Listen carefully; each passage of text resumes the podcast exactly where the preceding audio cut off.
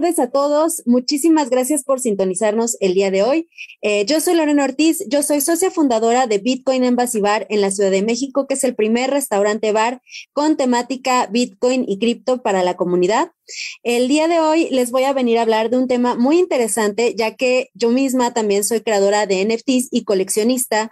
También soy podcaster y creadora de contenido en diferentes medios. Entonces, bueno, el día de hoy vamos a platicar sobre este tema que son NFTs, una, un nuevo paradigma en el arte. Entonces, les voy a compartir mi pequeña presentación. Acá voy. Listo. Muy bien.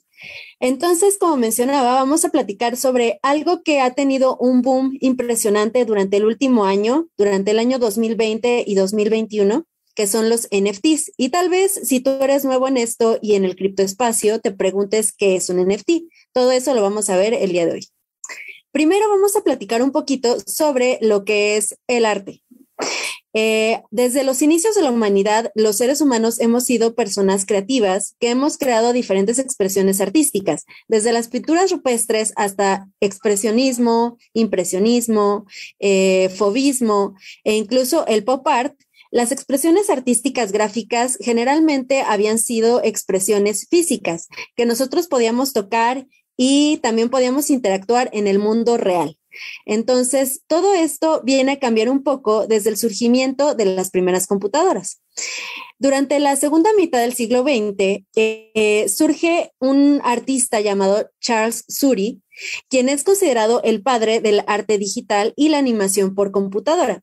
Recordemos que por ahí de los años 50 se creó la primera computadora comercial. Entonces, a partir de ese momento, las personas eh, comunes podíamos eh, interactuar con computadoras y hacer con ellas diferentes experimentos y diferentes interacciones que pueden no ser eh, abocadas a cuestiones puramente computacionales. Entonces, a esta persona se le ocurrió crear eh, la primera obra de arte digital y las primeras animaciones que surgieron en la historia. Esto sucedió alrededor del año 1963 y utilizó una computadora IBM 1130 con tarjetas perforadas para poder crear su obra de arte. Si te interesa aprender más sobre esta persona, puedes buscarlo en, Google y también en Wikipedia. Aquí podemos ver una progresión de lo que fue el arte digital.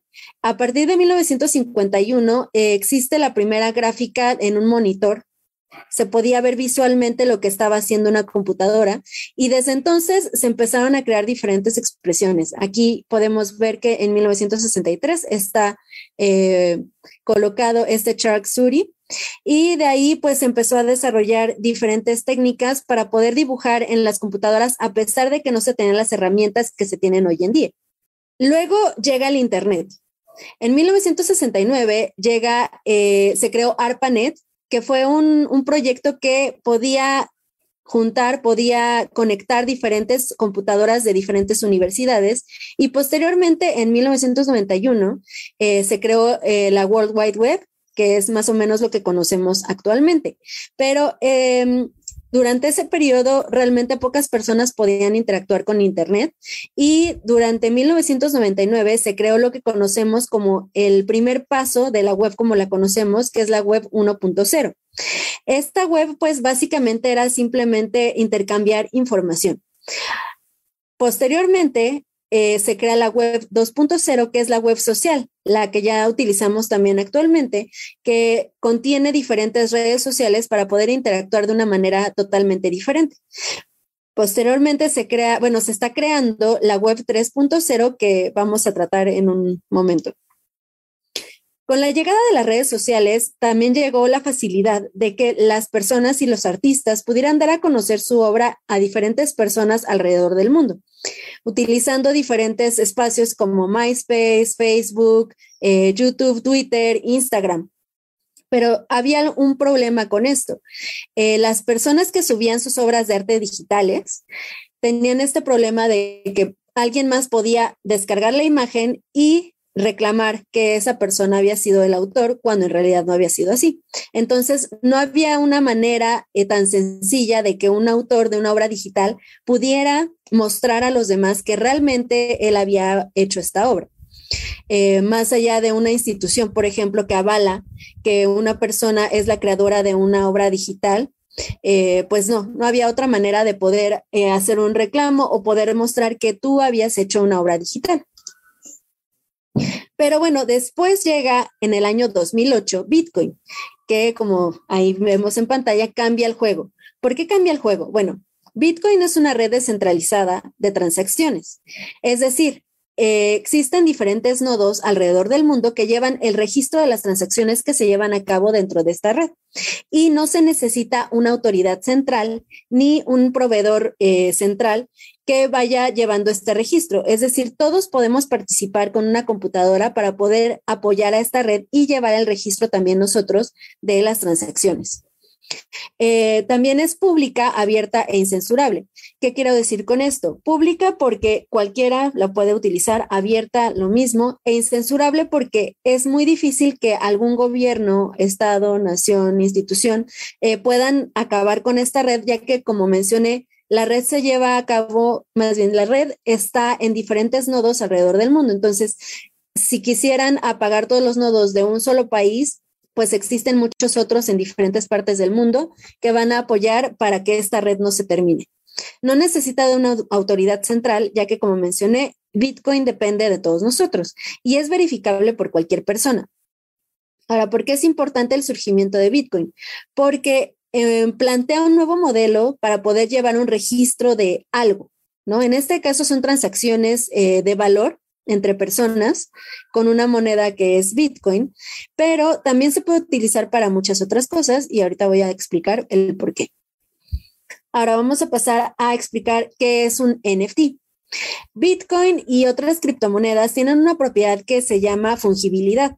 La fungibilidad es cuando yo tengo, por ejemplo, dos monedas del mismo valor, las dos monedas son exactamente iguales, salvo tal vez alguna muesca o alguna cosa que haya sido dañada con el tiempo, pero las dos permanecen igual y las dos tienen el mismo valor por lo mismo.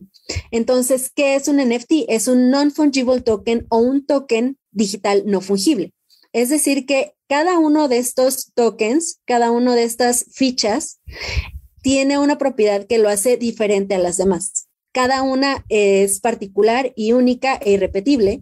Y eso mismo crea un archivo digital que eh, le da ciertas características que lo hacen eh, totalmente único dentro de la red de transacciones y dentro de una blockchain. ¿Cuál es este origen de estos NFTs? Ahorita lo vamos a ver. Y también vamos a platicar un poquito sobre los tipos que existen y los usos. Bitcoin, como mencioné, tiene esta propiedad de la fungibilidad. Sin embargo, cuando nosotros tenemos un token no fungible, podemos vincularlo a un archivo en específico y crear un sello digital que pueda autentificar que una persona fue la autora de esta obra que nosotros estamos subiendo a la red. Ahorita vamos a ver el proceso de, tokenización de un NFT para que entiendan un poquito más sobre el tema. Eh, la blockchain como mencionaba, es donde se llevan a cabo los registros de estas transacciones y los registros también de los archivos que nosotros estamos ligando de manera digital hacia una transacción en particular dentro de la red, lo cual crea una transacción que es irrepetible y que aparte autentifica esta obra a partir de la cartera del creador del NFT. ¿Cómo es que inician los NFTs? En el año 2012 y 2013 se crea algo llamado Colored Coins dentro de Bitcoin, las cuales podían ser utilizadas como tokens y tenían cierta particularidad que las hacía eh, diferentes a los demás Bitcoins. Es decir, podíamos eh, modificar cierta cantidad de Bitcoin para que pudiera ser rastreable, por ejemplo. O podíamos utilizar cierta cantidad de Bitcoin para crear un certificado o para crear, por ejemplo, un, eh, un cupón o alguna ficha específica para poder distinguirla entre los demás bitcoins. A partir del año 2016 se crea un protocolo llamado Counterparty, el cual permitió ligar eh, Bitcoin con archivos digitales. Y en el año 2017 se crea algo que se llaman CryptoKitties, que son como el gatito que vemos en pantalla, que de hecho fueron muy populares en su momento, a partir de una red que se llama Ethereum. Ethereum es eh, similar a Bitcoin, sin embargo, Ethereum está enfocado a la, creación y el desarrollo de dApps, eh, es decir, apps descentralizadas, como las apps que nosotros utilizamos en el celular, pero todas estas están montadas sobre una blockchain de una criptomoneda. Y a partir del año 2021 empezamos a ver ya expresiones artísticas en medios mainstream y también incluso en galerías de arte súper reconocidas como Sotheby's eh, y están siendo vendidas por un alto valor. ¿Ok? Entonces, toda esta historia eh, puede, tiene que ver con los NFTs y ahorita vamos a ver un poquito más sobre ello. Los NFTs entonces eh, tienen diferentes usos, pero ahorita nos vamos a enfocar en, los, en el uso que tienen dentro del arte.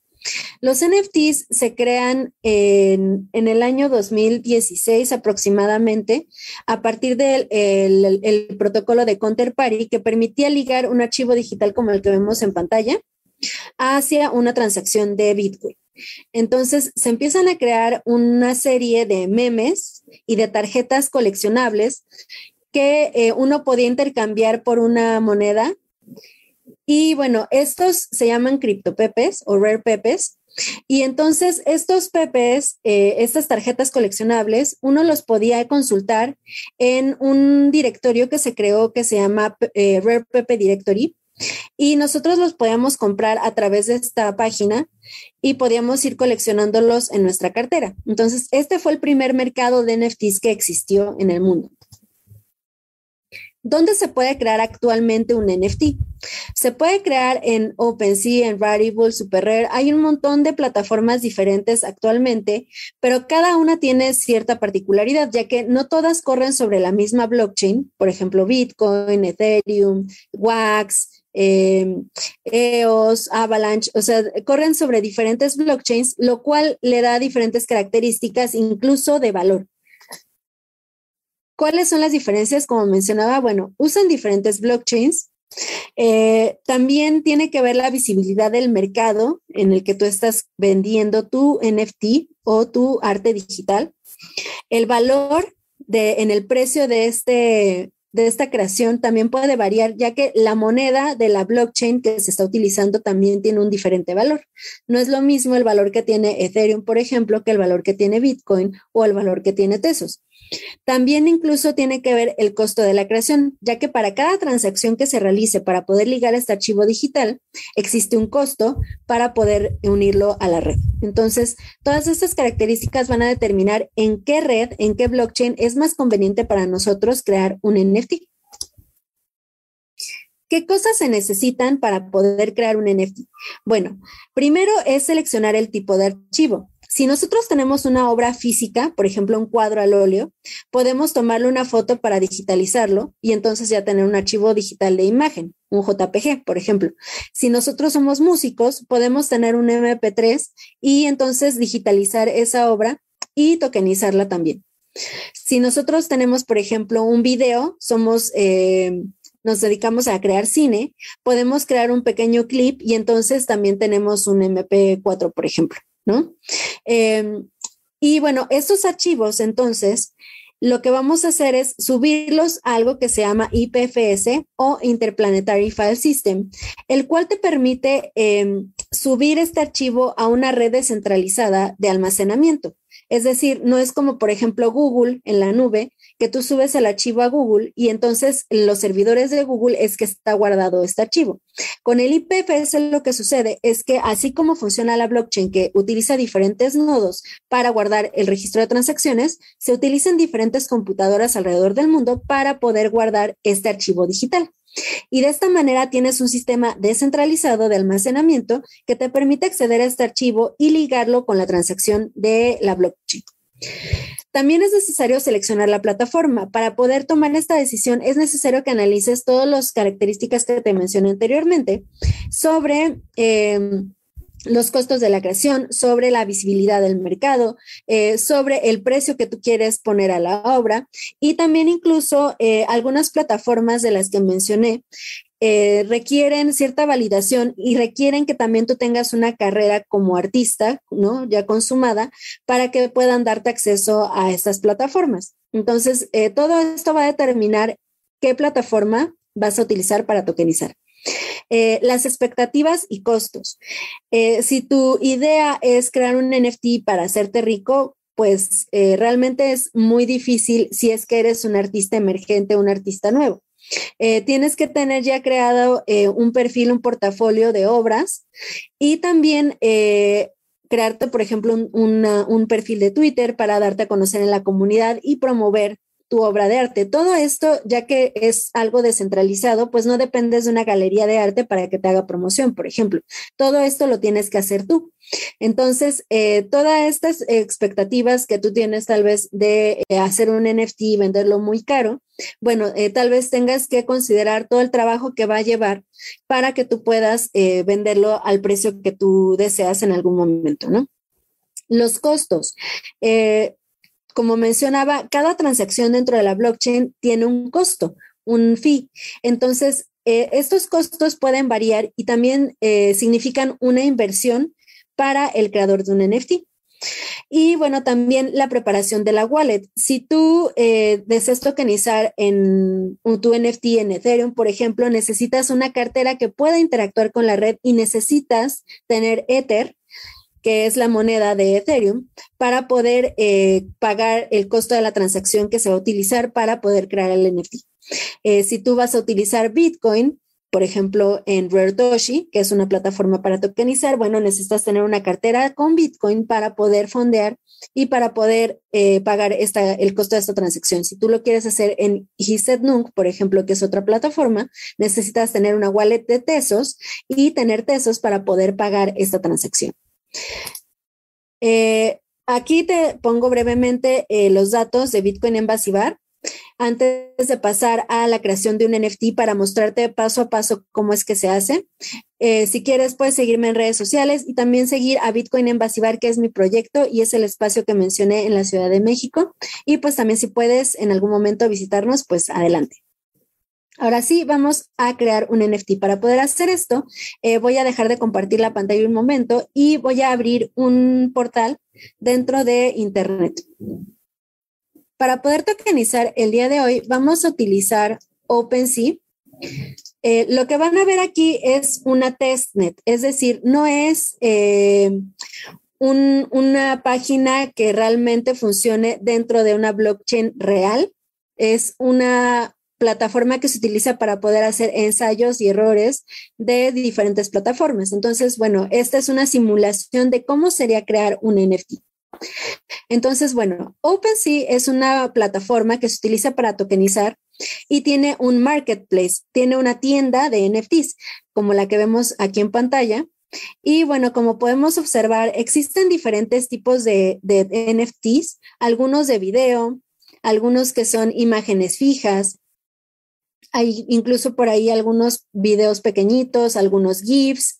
Eh, todas estas son obras que han creado diferentes personas y, por ejemplo, podemos observar aquí que tienen eh, un título, tienen un creador, que tú puedes seleccionar aquí eh, tu nombre, por ejemplo, puedes configurar tu nombre para poder crear tu NFT.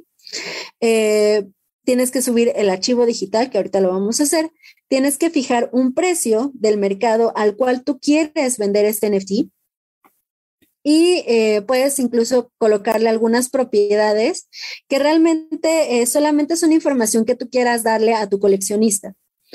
Y pues acá en la parte de abajo podemos ver eh, la lista del momento en el que se mintió o se creó este NFT y la dirección desde la que está creada. Y bueno, aquí como podemos ver, eh, esta persona que creó este alien, pues ya creó algunos otros diferentes y pues cada uno tiene eh, diferentes características y diferentes precios. Em, si tú eres coleccionista, si lo que te interesa es coleccionar una obra, por ejemplo, eh, tienes que fijarte muy bien en el costo del NFT, no dejarte llevar, ¿no? Simplemente por el hecho de que te de que te gustó algo, sino también verificar quién es el creador, si por ejemplo el creador está verificado o no. Entre estas dos piezas, por ejemplo, podemos ver que esta tiene una palomita azul y el de acá no. Entonces, si nosotros somos creadores o coleccionistas, tenemos que, si somos creadores, tenemos que verificar nuestra cuenta tenemos que verificar nuestra, nuestra dirección de nuestra wallet para que podamos eh, tener un perfil verificado y eso también le da más confianza a los coleccionistas. Si nosotros somos coleccionistas, tenemos que verificar que realmente el creador de esta obra sea el autor ya que como es un archivo digital, pues alguien más puede eh, bajarlo de internet, tokenizarlo por su parte y venderlo como si fuera propio cuando en realidad ese no es el autor de la obra. Entonces, bueno, estas son características que hay que tomar en cuenta. Ahora sí, vamos a tokenizar un NFT. Entonces, lo primero que debemos hacer es entrar a OpenSea y esta es la pantalla que nos va a aparecer en un inicio. En la parte de arriba podemos ver que, por ejemplo, podemos buscar incluso diferentes elementos como em, por ejemplo, si yo sé que una obra tiene cierto título o me interesa algún, em, algún artista en específico, por ejemplo, aquí en México hay un artista que se llama Moxarra. Eh, él tiene diferentes creaciones y entonces si yo estoy buscando eh, una, obra de él, pues lo puedo buscar aquí en el buscador, ¿no? Em, veamos cuál es de él. No, no encuentro ninguna. Pero bueno, eh, podemos buscarlo y entonces eh, de esta manera es mucho más sencillo identificar y encontrar algún NFT. En la parte de arriba pues tenemos también el marketplace, eh, donde podemos ver todos los NFTs en, en general, cuáles son los nuevos NFTs que están saliendo al mercado. Por ejemplo, eh, podemos buscar música, eh, nombres o dominios. Eh, si es que a ti te interesa comprar uno, por ejemplo, yo puedo crear un nombre, por ejemplo, bitcoin.eth, y entonces este se aloja en la blockchain y también puedo ligarlo y utilizarlo como si fuera una dirección de una cartera. mundos virtuales, coleccionables, deportes, estadísticas de la actividad de la plataforma, diferentes recursos, como por ejemplo un lugar donde puedes hacer algunas preguntas si es que tienes algunas dudas, em, donde hay algún marketplace que no tenga eh, comisiones. la comunidad tiene también diferentes eh, medios de, comunicación, como por ejemplo Discord. Eh, tienen un blog donde postean diferentes obras de arte, noticias o herramientas que tú puedes utilizar. Y hasta acá abajo tiene también redes sociales por si tú tienes alguna duda o quisieras contactar directamente con la plataforma. Y en la parte de arriba también encontramos una parte que dice Create, que es donde nosotros vamos a crear nuestro primer NFT. En el caso de que nosotros tengamos conectada una cartera, eh, en, este caso sería MetaMask, por ejemplo. Ahorita les voy a mostrar dónde pueden descargarla. Eh, nosotros aquí podemos modificar nuestro perfil, ¿vale? Podemos ponerle un nuestro nombre y eso también nos da eh, cierta distinción entre los demás artistas. nosotros si estamos coleccionando también diferentes piezas dentro de esta plataforma, podemos tener algunos favoritos de los eh, items de los NFTs que nosotros estamos interesados en comprar en algún momento, por ejemplo. En, la colección, si es que tú ya eres coleccionista, los settings, ¿no? las diferentes cosas que tú puedes modificar a la plataforma. Y en esta parte de acá tenemos eh, Wallet, que es la cartera donde nosotros vamos a alojar este NFT que nosotros vamos a crear. Ahora, lo primero que tenemos que hacer entonces es descargar una cartera. En este caso vamos a utilizar Metamask. Aquí abrimos la página de Metamask y bueno, aquí podemos ver eh, más o menos cómo se ve una, cartera de Metamask. Aquí en esta parte de acá podemos ver eh, un botón para poder descargarlo. Eh, puedes comprar, resguardar y hacer swap de tokens, o sea, intercambiar unos por otros. Puedes configurar diferentes blockchains dentro de esta cartera también, en caso de que tú utilices, por ejemplo, otra red como RSK, que se utiliza para poder tokenizar a veces en Bitcoin. Y eh, pues nada, aquí hay algunos pequeños videos con explicaciones. Entonces nosotros le vamos a dar en descargar ahora. Y acá nos muestra cómo se ve una cartera de, de Metamask, ¿no? En la parte de arriba, oh rayos, se me fue. Aquí está. En la parte de arriba, eh, nosotros vemos la red a la que está conectada. En este caso, en el ejemplo, está conectado a Ethereum. Aquí vemos la cuenta. Este número de aquí es un número muy largo, eh, con diferentes letras y números, que es la dirección de Ethereum a la que va a pertenecer el token que nosotros vamos a crear. Es decir, esta dirección es nuestra. Nosotros podemos compartirla con otras personas para que nos hagan llegar, por ejemplo, otros NFTs o un fondo de Ethereum o eh, alguna criptomoneda. Y entonces, eh, de esta manera también fondear nuestra cartera, ¿no? Por ejemplo, si yo compro Ether en algún exchange, ¿no?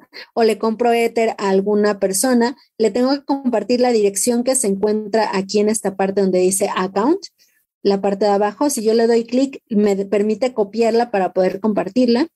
Aquí vemos la, cantidad de monedas que se pueden tener, ¿no? En este caso, en el ejemplo está un Ether, el valor en dólares que este tiene en este momento, eh, depositar y enviar, esto es importante igual en caso de que nosotros queramos enviar este NFT a alguien o depositar fondos para poder fondear la creación de nuestro NFT.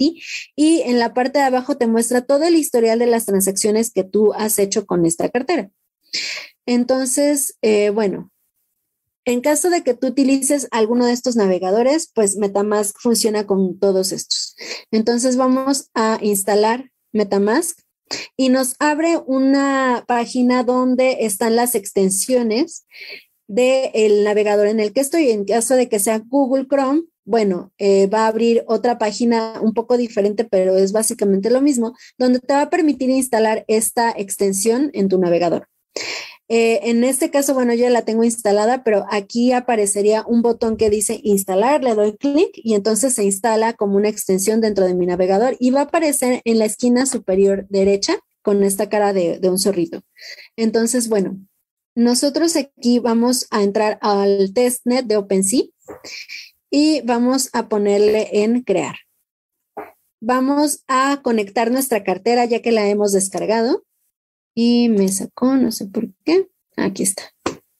Me pide que haga una firma, no sé si, si se está mostrando en pantalla, pero te pide que hagas una firma de eh, una transacción. Bueno, no es una transacción, simplemente es verificar que tu eh, cartera realmente sea tuya, entonces te pide verificar esto y ya te pasa a una siguiente ventana donde te va a permitir subir el archivo digital que tú vas a tokenizar. Entonces, bueno, eh, aquí vamos a crear un nuevo NFT. En este caso, vamos a utilizar un archivo de un NFT que yo ya tengo, que yo ya hice, yo ya tokenicé, pero lo vamos a utilizar en una testnet, entonces no va a ser una, una, eh, ay, perdón, no va a ser una copia exacta del anterior, porque lo voy a destruir después. Entonces, bueno, nosotros en nuestra computadora eh, juntamos, más bien, seleccionamos un archivo digital, como mencionaba. Si tú haces obras físicas, lo que puedes hacer es tomarle una fotografía, digitalizar esta pieza y entonces tener esta fotografía en, alta calidad de preferencia y la subes a esta parte de aquí. ¿no? En este caso, esta es una obra mía y acá hay un preview de la, de la imagen, ¿vale? Em, acá nosotros podemos modificar nuestro nombre, el nombre de la pieza, ¿no? Entonces voy a ponerle prueba de NFT, en este caso. Vamos a utilizar, eh, en esta parte tú puedes poner un link externo en caso de que tú tengas una página, por ejemplo, con tu arte digital. Entonces, si tú tienes algún link donde quieras que vaya a visitarte tu coleccionista, pues lo puedes poner aquí. Una descripción, ¿no? En este caso voy a poner, esta es una prueba de, de tokenización de NFT. La colección, eh, si nosotros tenemos una colección eh, ya creada, por ejemplo, en el caso de los aliens que mostré al principio, tal vez el creador creó una colección para poder tokenizar todos esos aliens dentro de una sola colección y de esta forma tú tienes agrupados tus NFTs en un solo espacio. Eh, y de esta forma también, si por ejemplo más adelante el creador ya no quiere crear un alien, sino quiere crear, no sé, una ballena, Entonces puede crear otra colección y agrupar ahora su serie de ballenas dentro de esta nueva colección. Las propiedades, como mencionaba, pues son eh, diferentes tipos y eh, características que van a tener eh, tu, tu NFT si es que tú decides ponérselo. Esto es bueno ponérselo si es que tú necesitas o quieres llamar un poco más la atención de tu coleccionista. Em, igual, los niveles, tú decides qué, qué tipo de, de, características puede tener tu NFT, ¿no? Por ejemplo, eh, yo le puedo poner, em, no sé, eh, ¿qué puede ser? Eh, luces de ciudad y le puedo poner un valor, ¿no? Por ejemplo, porque el, NFT que yo estoy creando, pues tiene una ciudad, ¿no? En la parte de abajo. Em, aquí está. también nosotros podemos ponerle diferentes estadísticas Igual, eh, esto es uh, totalmente libre elección para el creador del NFT. Eh, si es que yo voy a ofrecer a los coleccionistas un contenido que puedan descargar después de que compre el NFT, pues yo puedo seleccionar aquí y acceder aquí eh, tal vez un, una contraseña o algo, alguna dirección donde ellos pueden descargar este contenido. Si es que el contenido de este NFT fuera algo explícito, pues también puedes seleccionarlo. Y eh, bueno, en este caso, como voy a utilizar la testnet de OpenSea, pues voy a utilizar eh, ¿Y em, qué más? Pues eso sería todo por ahora. Me parece que... Ah, ah, ah, permítame. aquí abajo, como yo utilicé una animación, eh, un GIF, como pueden observar acá, permítanme. Como pueden ver, se mueve. Entonces, aquí abajo me está solicitando que ponga una imagen estática del NFT para que eh, em, pueda ser la imagen que se quede fija, ¿no? Entonces, lo que pueden hacer, si en mi caso, por ejemplo, yo no tengo un, una imagen fija, simplemente voy a tomarle una captura de pantalla, aunque no es lo mejor. Y entonces voy a utilizarla para poder em, ponerle una imagen fija para que se pueda mover y modificar en, otros datos. Entonces, bueno, ahora sí, ya subí esta imagen y ahora sí ya se me desbloqueó el botón de crear. Voy a ponerle crear.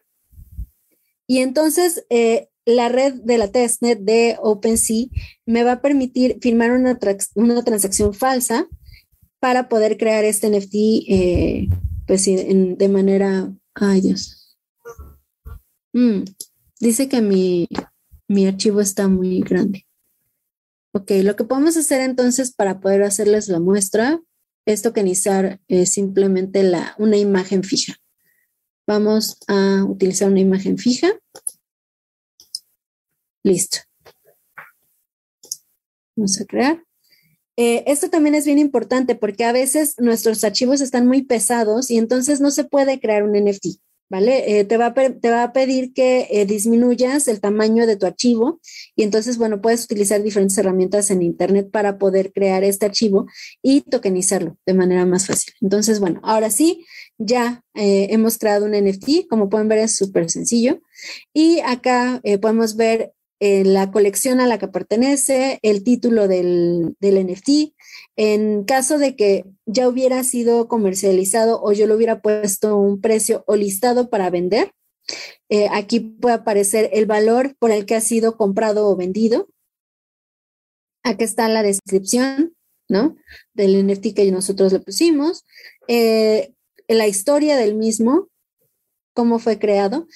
Y eh, pues eso sería todo sobre la creación de un NFT. Es sumamente sencillo.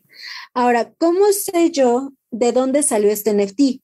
Si yo estoy interesada en un artista en específico, puedo checar las diferentes obras que ha tenido en caso de que, por ejemplo, yo encuentro una obra que me guste, que parece que lo creó este artista, y verificar si la dirección de la que salió es la del artista, ¿ok? Entonces, acá podemos ver la dirección del artista y yo puedo meterme, por ejemplo, a un explorador, en este caso sería eh, un explorador de Ethereum.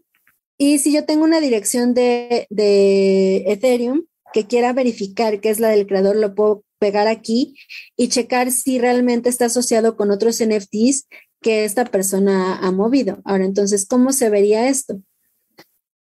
Aquí veríamos la dirección del creador, veríamos en qué bloque está colocado este NFT, veríamos el momento de su creación, ¿no? La fecha y la hora, eh, veríamos eh, de dónde, ¿no? desde qué cartera está, está minteado. Esta es la, importante, que nosotros verifiquemos la dirección de la que fue creado.